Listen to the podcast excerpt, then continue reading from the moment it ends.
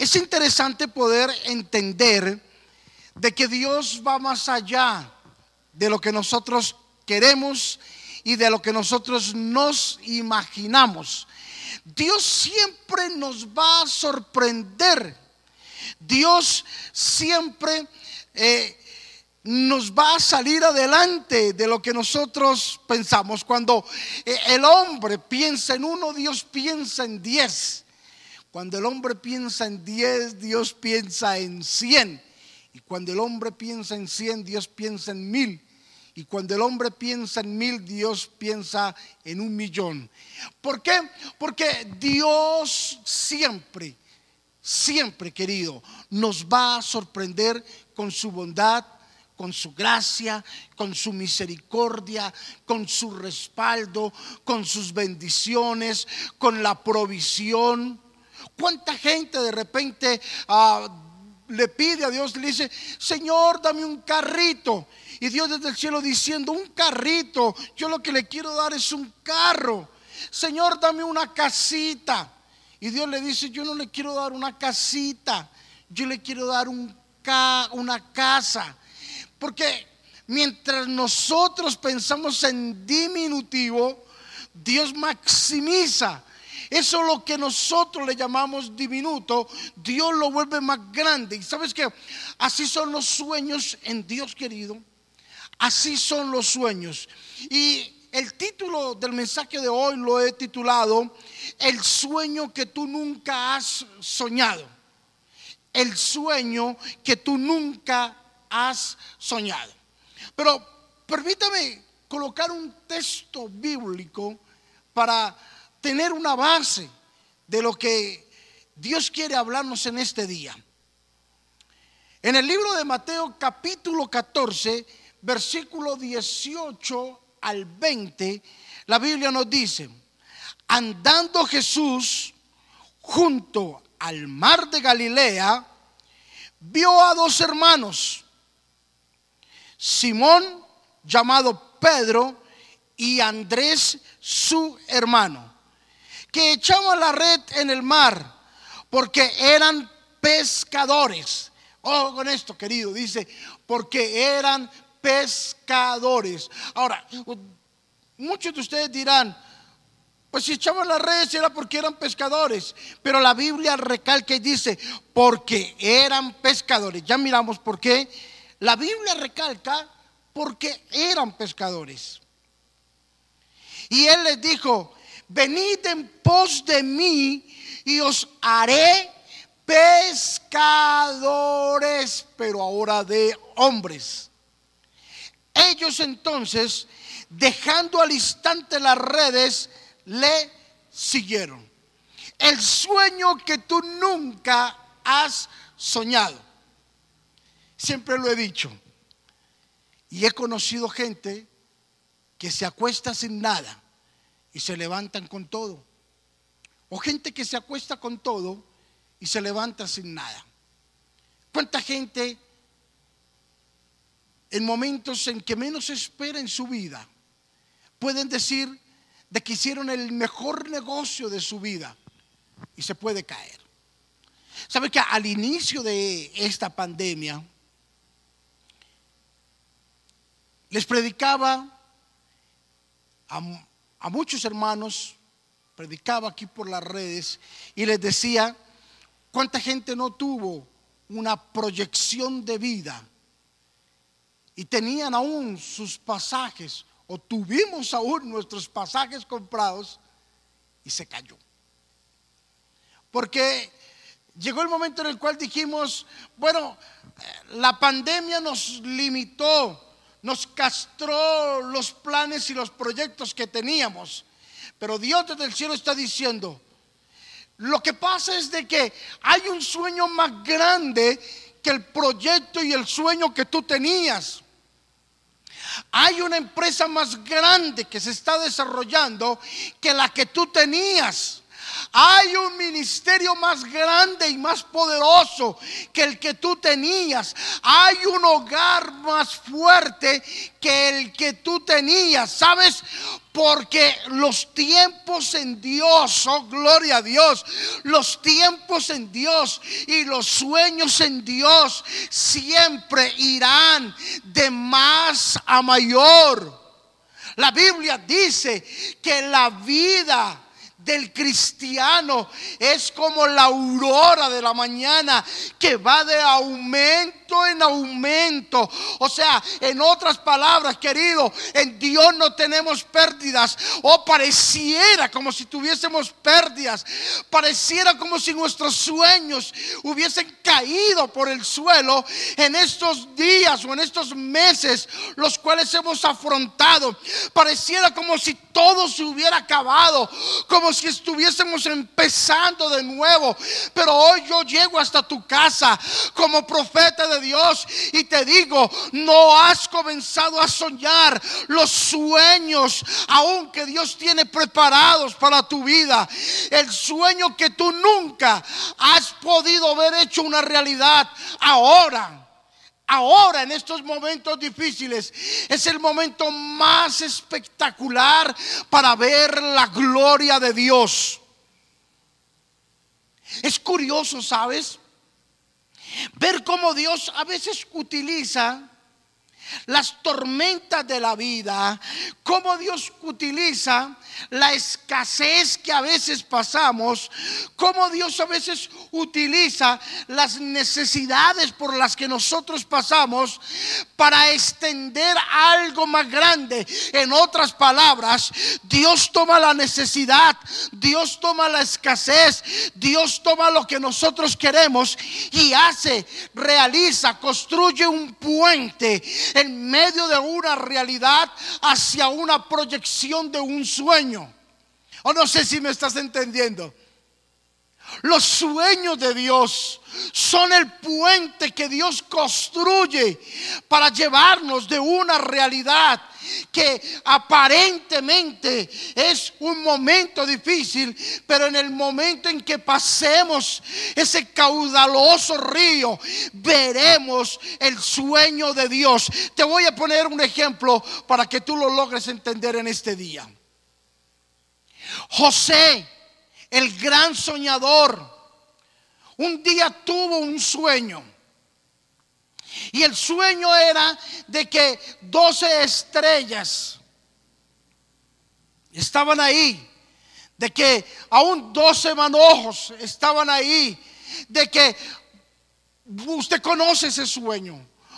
Cómo José comenzó a tener sueños diciendo, mis hermanos se inclinarán en algún momento hacia mí. Y esto causó rabia, envidia, causó eh, una irritación en la familia, en la vida de sus hermanos. Y vio que la luna ¿cierto? Y el sol aún se inclinaban hacia él y que era el papá y la mamá que algún día se inclinaban. Tanto fue el sueño cuando Él lo compartió, tanto fue su rabia que usted ya sabe lo que, lo que aconteció después de que Él comenzó a hablar del sueño que Él tenía. Pero aparentemente vemos de que el sueño de José era que algún día sus hermanos se inclinarían ante él. El sueño de José era que sus padres se inclinarían ante él. Pero el sueño de Dios iba más allá de que algún día sus hermanos se inclinaran, de que sus padres se inclinaran. El sueño era aún más grande, era aún más poderoso. ¿Sabes qué pasó? Todo Egipto en un momento de la vida se inclinó Luego de que José contara su sueño, causó escosor, causó rabia y envidia.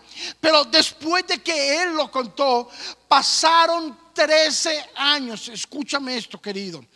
13 años. Y al cabo y al final de los 13 años, se levantó Faraón y dijo, por orden, por un mandato, dijo, yo seguiré siendo la persona más importante en Egipto, pero después de mí estará José y ante él se doblará todo Egipto. Gloria a Dios, escúchame esto. Oh, después del sueño de José, pasaron 13 años para que el sueño de Dios viniese y se hiciera una realidad, no solamente en José, sino en su familia y en todo un país. 13 años. Escúchame esto, 13 años para que el sueño de José madurara y tomara forma y ahora tuviera una consistencia para que se constituyera ahora el sueño de Dios. El sueño que José nunca soñó, ahora lo estaba viendo una realidad. Ni por la mente de José se le pasó en algún momento de su vida de que todo un país o que una hambruna a nivel mundial le iba a traer a ser uno de los hombres más importantes de la tierra y que se doblarían las rodillas ante él.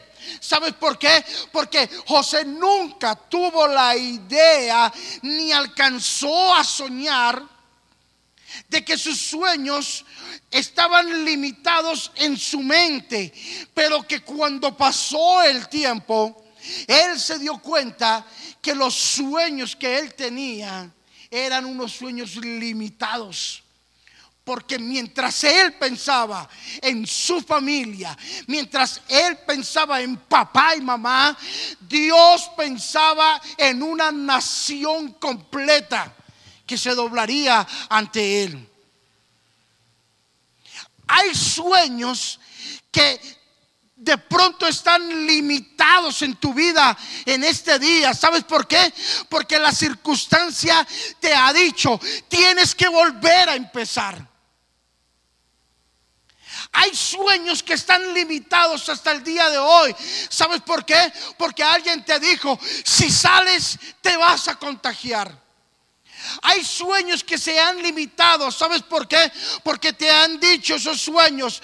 Eh, te has colgado en la cuota y vas a perderlo.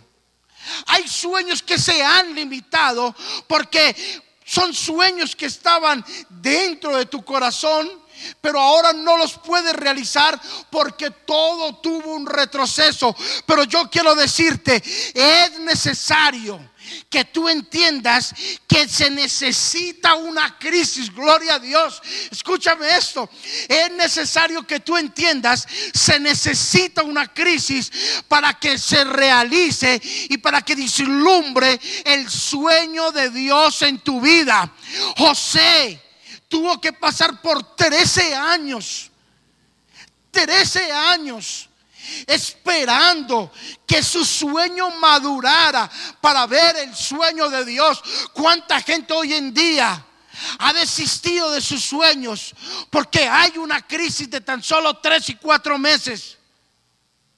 ¿Cuánta gente ha, abandonado, ha abortado el proyecto que hace unos años comenzaron y dijeron ya no se puede? Caímos, no, toca volver a empezar. Olvídate de eso, olvídate. Mira, yo quiero decirte hoy el proceso por el cual estamos pasando, el proceso, las adversidades por las cuales estamos pasando, nos van a calificar, nos van a lanzar a un nivel de vida que tú y yo ni lo soñamos, porque será el sueño de Dios. Recuerda lo que yo te dije al, al inicio, los sueños de Dios siempre van a generar siempre van a generar una expectativa y van a, van a, generar una gran bendición en nuestros sueños. Pero ¿por qué escogí Mateo capítulo 14, versículo 18. El llamado de Pedro con su hermano, dice, Simón llamado Pedro y Andrés su hermano. qué escogí? ¿Y por qué recalqué al inicio cuando la palabra dice, y eran pescadores? Pues si estaban en una barca, eran pescadores. Nota que ah, Dios utilizó una crisis y Dios esperó, escúchame esto, Dios esperó a que ellos salieran de esa crisis y no les hizo el llamado en medio de la crisis. ¿Cuánta gente hoy en día está debatiendo si su ministerio es o no es de Dios? Hace unos años atrás, una persona se me acercó y me dijo que quería entrar al ministerio porque no había encontrado trabajo. Cuando este hombre me dijo esto, me enervó en gran manera y me dio una gran ira. Porque en otras palabras estaba diciendo, entro al ministerio porque no tengo trabajo. Y cuando este hombre me dijo esto, yo le dije, ¿tú crees que yo soy pastor porque no sé hacer nada? Porque no tengo nada para hacer y por hacer. Estás equivocado. Y quiero decirte, mira, queremos que los sueños de Dios se hagan una realidad en estos tiempos. Debemos y tenemos que aprender de que Dios no nos va a llamar a desocupados Dios no va a llamar a gente vaga. Dios no va a llamarnos sin que nosotros estemos haciendo nada. Dios va a llamar a gente ocupada. Dios se presentará en el momento menos esperado y nos llamará. Jesús le dice, Pedro, ¿qué pasó hermano? ¿Cómo está todo? Préstame las barcas para ir a predicar. Y Pedro le dice, ah, maestro, toda la noche he estado pescando y, no hice nada. Como quien dice, no le puedo prestar mis barcas porque soy trabajador de, de pescado. Yo, esa es la forma que yo tengo de ganarme la vida. Entonces, es difícil para que yo le suelte mis, mis barcas. Y Jesús le dijo, hombre, tira la red una vez más, pero tírala en mi nombre. Y Pedro se queda mirando a Jesús y le dice, ¿usted qué me va a enseñar a mí? Toda la noche estuve pescando. Pero bueno, le haré caso, le haré caso. La tiraré en tu nombre. Y dice la escritura que tiró la, la red. ¿Y qué pasó? Usted ya conoce cuál fue el resultado. Llenó la red y llenó las barcas. Y después de que estuvo sus barcos llenos, Jesús le dijo, ven conmigo, porque te haré pescador de hombres. Wow. Mira, el llamado se lo había podido hacer Jesús cuando su barca estaba desocupada. Porque le había podido decir, ah, la, solución para tu necesidad es el ministerio. Como no te salió nada, entonces ven al ministerio, ven, camina conmigo. Y Jesús se tomó tiempo y dice, eh, yo no puedo contratar un vago. Yo no puedo contratar a alguien quien tiene por escape el ministerio. Yo no puedo. Yo tengo que, llamar a una persona no en medio de una crisis como la que está viviendo Pedro. Y después de que estuvo lleno las barcas, Jesús le dice, ven conmigo y te haré pescador de hombres. Ya le había solucionado el problema, ¿sabes? Ya estaba en un dilema Pedro. Pedro ya estaba en un dilema y estaba diciendo, bueno, pero yo qué hago? ¿Acepto o no acepto? Porque ya se me solucionó el problema. Ya no tengo la necesidad de estar toda la noche porque ya obtuve lo que yo quería. Y lo que Jesús le estaba enseñando era ya cumpliste, ya tenías un sueño. ¿Cuál era tu sueño, Pedro? Tu sueño era llenar las barcas, pero tus sueños no te alcanzaron. Pero ¿qué tal si ahora sueñas mis sueños? ¿Y cuáles son mis sueños?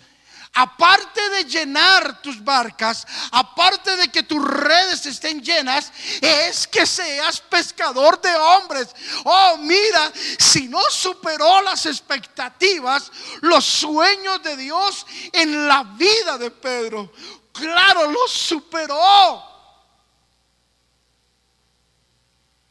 El apóstol Pablo el mayor predicador en la iglesia primitiva. El sueño que tenía era exterminar a los cristianos, exterminarlos, acabarlos, desaparecerlos. Es más, dice que era fariseo de fariseos. Era un fanático de fanáticos. Era un hombre terriblemente al otro extremo, donde no solo perseguir a los cristianos, sino también de matar a los cristianos. Un día tenía la carta, e iba por su camino, y dice la palabra que se le presentó Jesús. Y le dijo, yo soy a quien tú persigues. Soy yo a quien tú persigues. Y que la consigna de Pablo era matar a los cristianos. Pero ahora tuvo un encuentro con Jesús. Y aparte de ser un enemigo, ahora era amigo del cristianismo.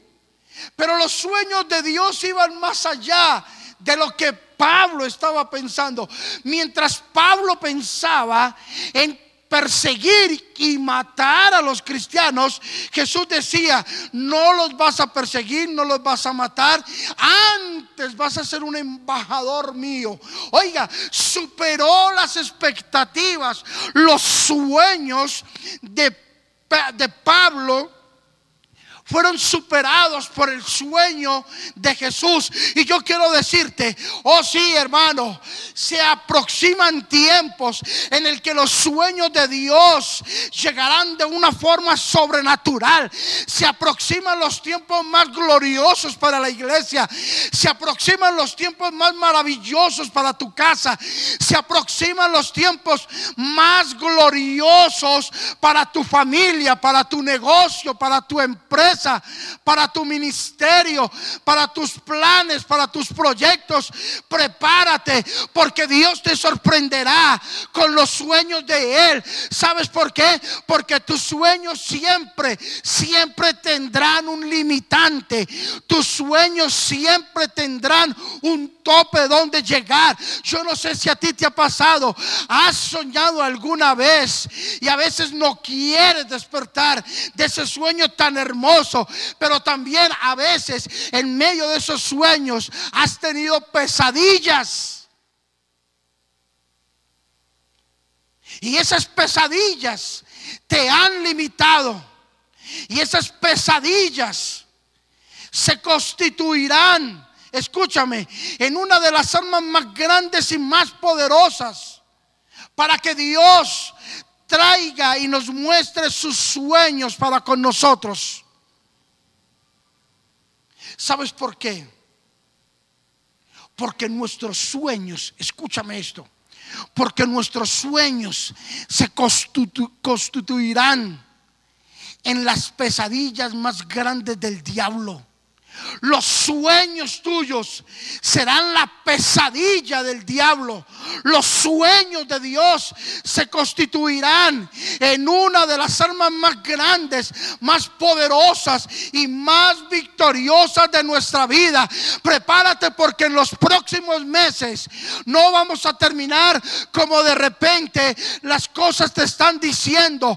Vamos a terminar bien. Vamos a superar esta situación.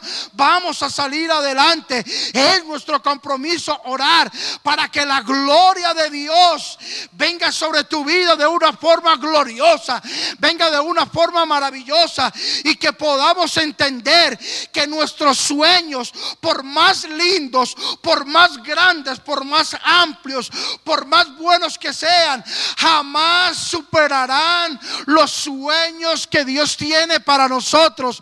Mientras tú piensas en lo mínimo, Dios piensa en lo máximo. Mientras tú crees que las cosas están saliendo bien, Dios más adelante las está resolviendo por ti. Mientras tú crees que las cosas se perdieron, Dios te está dando la victoria más adelante.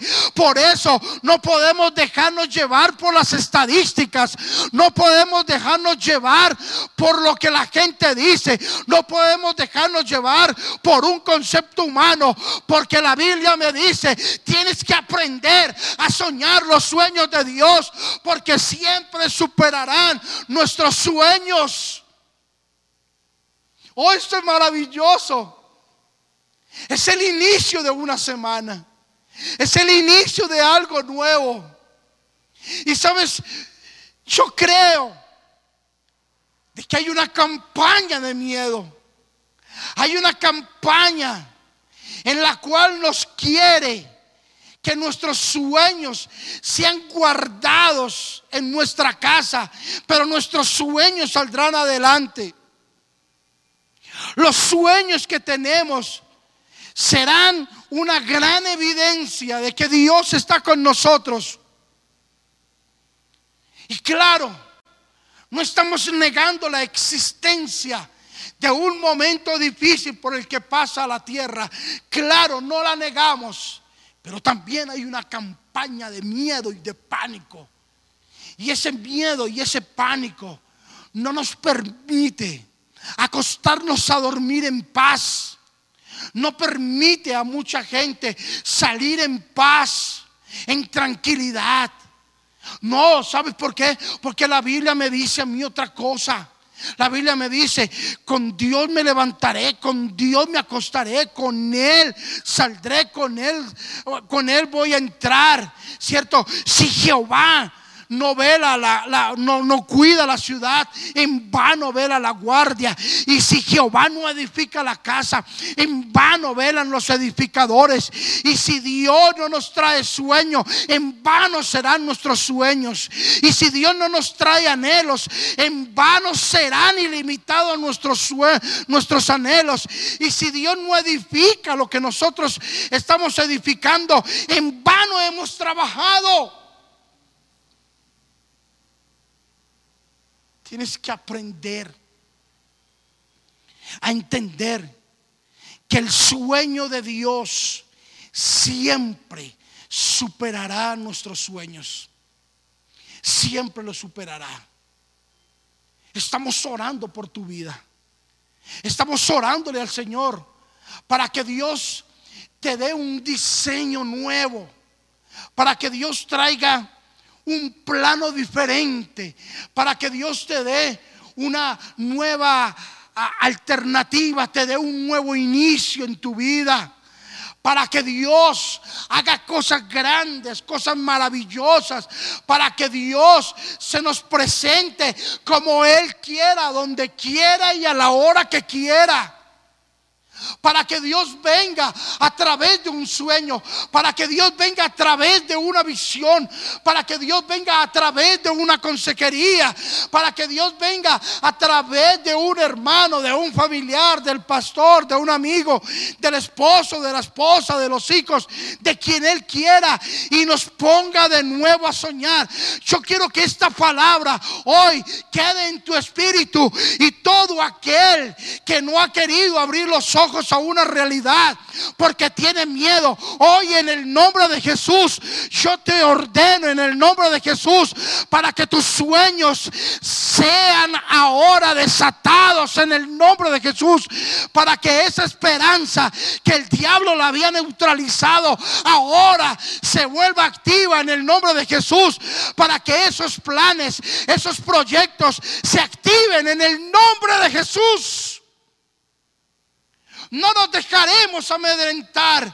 por un sueño amarrado. No nos dejaremos amedrentar por una estadística que nos muestre miedo y pánico. Hoy en el nombre de Jesús nos levantamos como hombres, como mujeres que confiamos en Dios y decimos, yo sueño los sueños de Jesús. Yo creo.